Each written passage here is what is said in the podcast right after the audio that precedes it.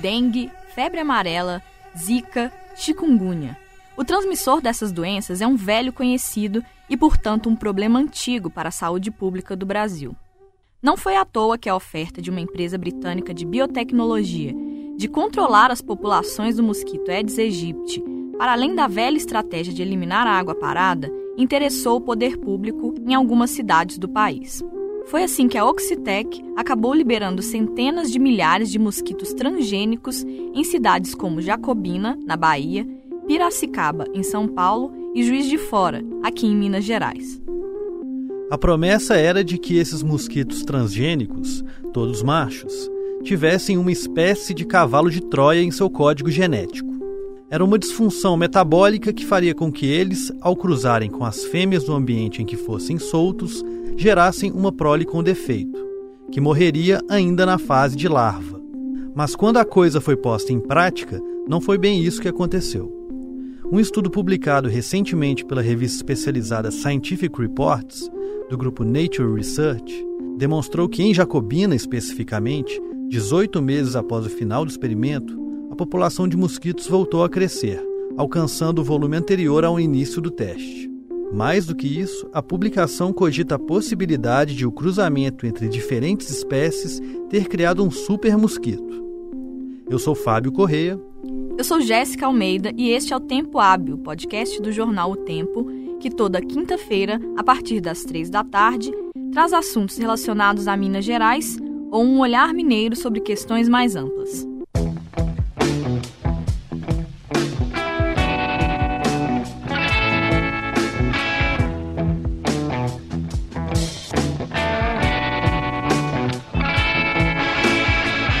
Chamada de OX513A e conhecida por Aedes do Bem, a versão do mosquito da dengue que a Oxitec criou em 2002 prometia reduzir em até 90% a população do inseto onde fosse liberada.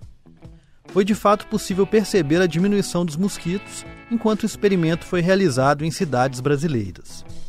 Mas o estudo da Scientific Reports indicou que, ao menos em Jacobina, na Bahia, o volume de insetos voltou ao patamar anterior ao início da experiência e depois acabou superando esse nível.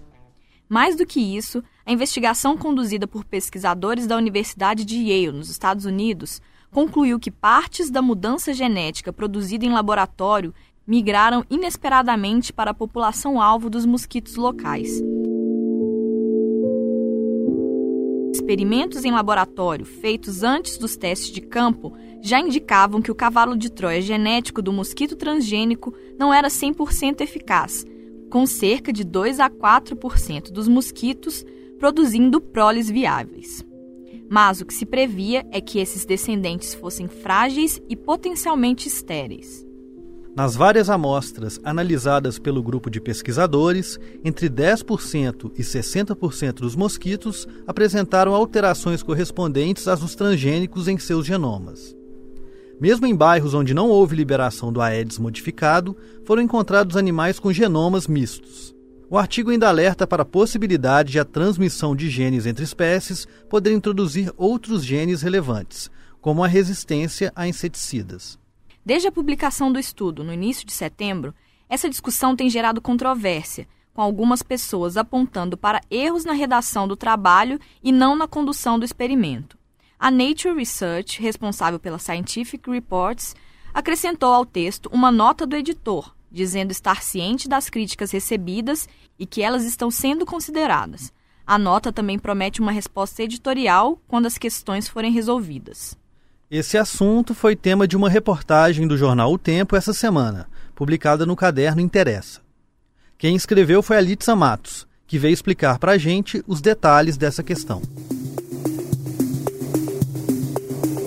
Litsa, então como que foi feita essa ponte entre o trabalho da Oxitec e o Brasil? De que forma que essa parceria foi estabelecida? Bom, primeiro é importante a gente lembrar que no Brasil hoje existem basicamente dois tipos de mosquitos modificados sendo pesquisados para tentar conter essa epidemia de dengue.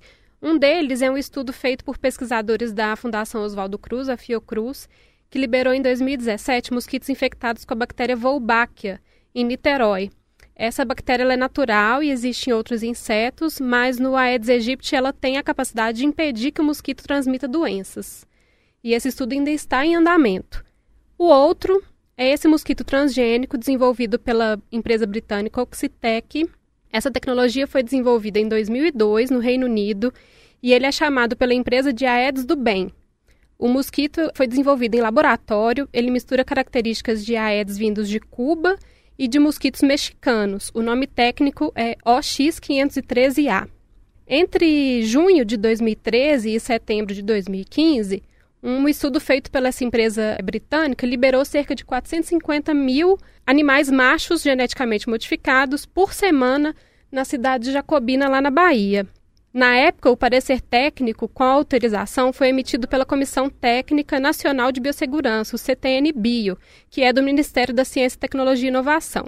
Esses animais modificados, eles foram projetados para que os machos, quando liberados na natureza, procriassem com as fêmeas, que são as responsáveis pela incubação e transmissão do vírus da dengue, elas então gerariam descendentes que morrem antes de chegar à vida adulta, e isso reduziria a população total de mosquitos.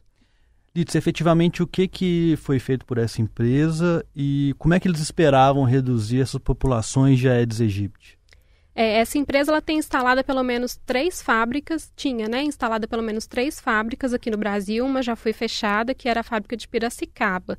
Ela já tem uma também em Campinas e parece estar em processo de instalar outra fábrica em Pernambuco.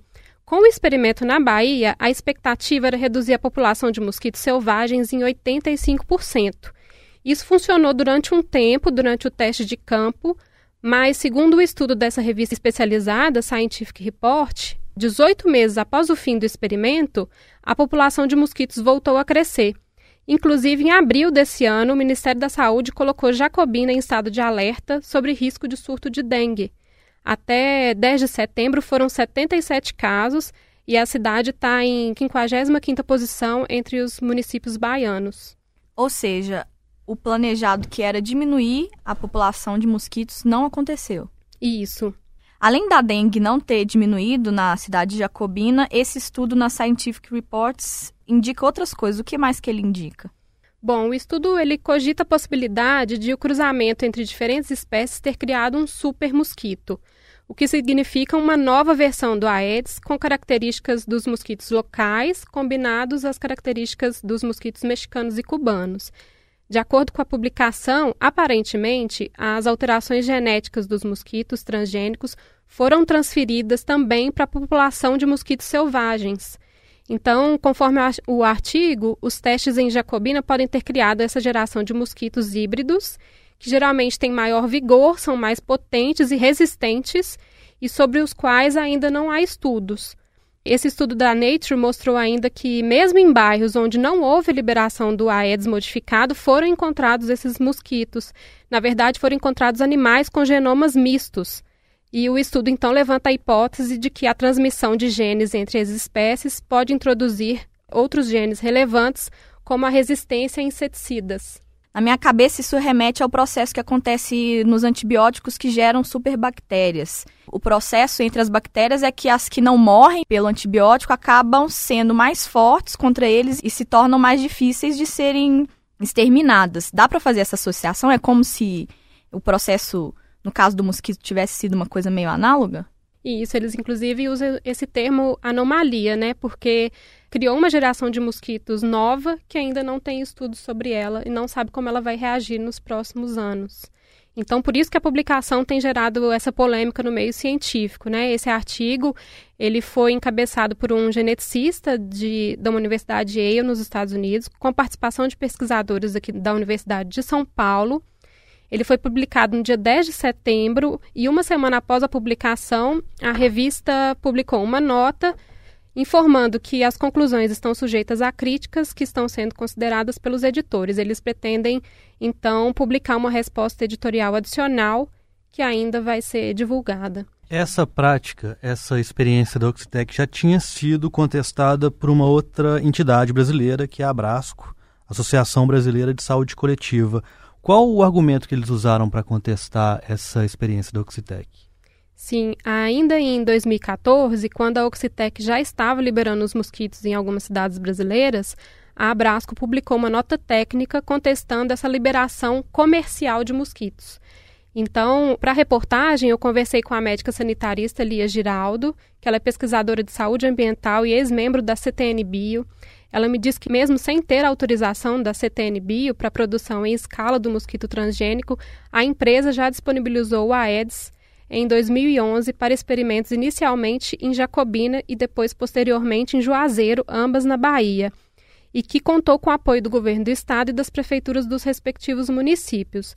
A Abrasco ela considera também que a decisão de controlar essa endemia apenas focando no vetor é um equívoco. Por apoio da, do governo local, a gente quer dizer que o governo pagou também para ter esses mosquitos na região? A Oxtec recebeu algum dinheiro público? Você sabe falar um pouco sobre isso?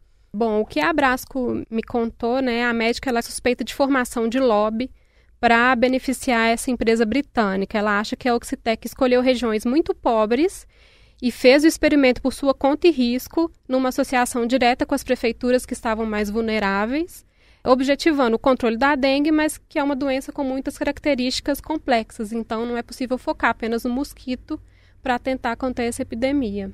E além de criticar essa relação meio esquisita que foi estabelecida entre a empresa e as prefeituras, é o que mais essa médica critica nesse experimento? Bom, a Lia fala ainda que os primeiros estudos tiveram como foco mosquito e não foi feito um monitoramento de longo prazo. Ela afirma que a empresa pegou os resultados desse curto prazo e usou para pressionar a liberação comercial do AIDS transgênico. Ela falou que nunca tinha visto na CTNB um processo correr tão rápido, que foi cerca de três meses.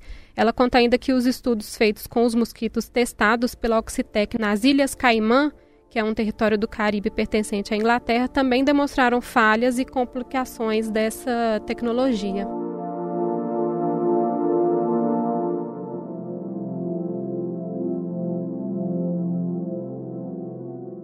E você entrou em contato também com a Secretaria de Saúde de Juiz de Fora, na Zona da Mata, aqui em Minas, onde também teve um, um estudo parecido, onde esse mosquito também foi testado. Que retorno que você teve do poder público local? Ao todo, até agora, os mosquitos modificados foram testados também em quatro municípios brasileiros: Juazeiro, na Bahia, Piracicaba e Indaiatuba, em São Paulo, e em Juiz de Fora, aqui em Minas Gerais.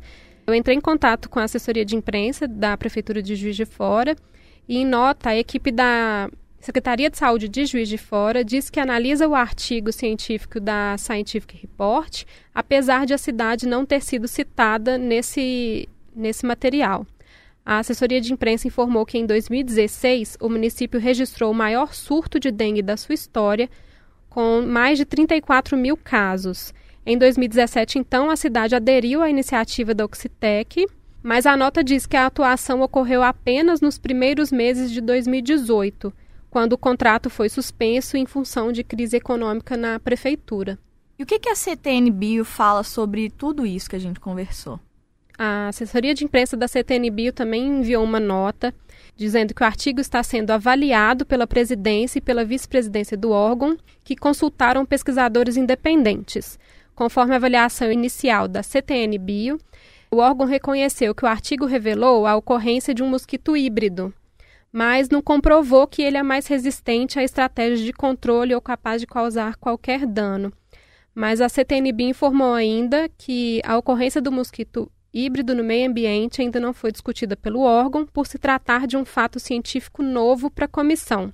Portanto, a instância vai avaliar, em sua reunião ordinária, a necessidade de medidas de monitoramento e acompanhamento adicionais. Então, a CTN Bio disse ainda que está na pauta do órgão esse relatório final de monitoramento e ele será examinado em caráter de urgência no dias 2 e 3 de outubro.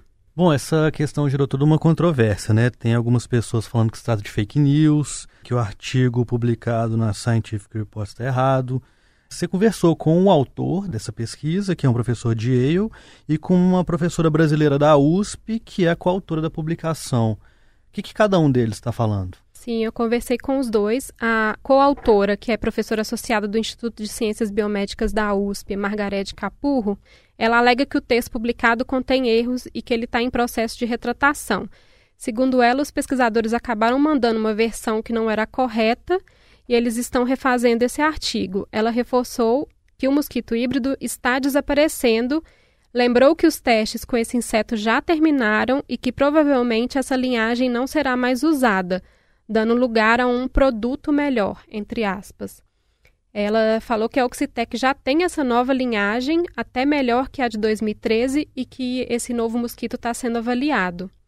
Por e-mail, eu também fiz contato com o geneticista Jeffrey Powell, da Universidade de Yale, nos Estados Unidos, e ele garantiu a idoneidade do artigo. Ele escreveu entre aspas: "Mantenho a integridade científica desse artigo revisado por pares". A Oxitec, por sua vez, né, ela se defendeu, acusando que o artigo é uma sequência de erros e especulações também em nota, a empresa garantiu que esses insetos são frágeis demais para se tornarem super mosquitos e que esse foi um termo midiático usado para espalhar fake news no Brasil. Ou seja, a gente não pode cravar nem que há, nem que não há o super mosquito, né? É uma questão que vai ter que ser investigada mais profundamente daqui para frente, né? Sim, acho que todos os órgãos envolvidos agora vão ter que ficar mais atentos, né, e continuar esse monitor monitoramento a esse mosquito que ainda é uma novidade tanto no meio científico quanto para o público também. Queria agradecer, Elitza, a sua presença. Obrigado. Eu que agradeço, gente. Obrigada.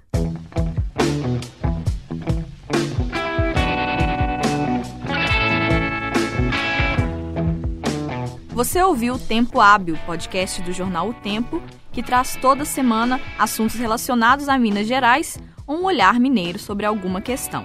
Eu sou Jéssica Almeida. E eu sou Fábio Correia. Esse episódio teve captação do Júnior Nikini e a edição e a mixagem foram feitas pela Jéssica. Nos acompanhe às quintas-feiras, a partir das três da tarde, no seu tocador de podcasts favorito. E antes de encerrar, a gente tem um recado para os ouvintes do Tempo Hábil de Belo Horizonte e adjacências. Na próxima quinta-feira, dia 3 de outubro, nós vamos gravar uma edição com plateia do podcast. Isso vai acontecer num dos auditórios da Una Liberdade, que fica ali na Rua da Bahia, 1764, no Lourdes, perto da Praça da Liberdade. O evento vai ser aberto ao público com retirada de ingressos anteriormente. Todas as informações a respeito do horário da gravação e de como retirar os ingressos estão disponíveis no post desse episódio, que você acessa em otempo.com.br/podcasts. Nós também vamos divulgar as informações e responder dúvidas a respeito do evento nas redes sociais do jornal. Nós somos arroba o Tempo no Twitter e no Instagram e o endereço do Facebook é facebook.com portal Tempo. A gente retorna na semana que vem. Até mais. Tchau.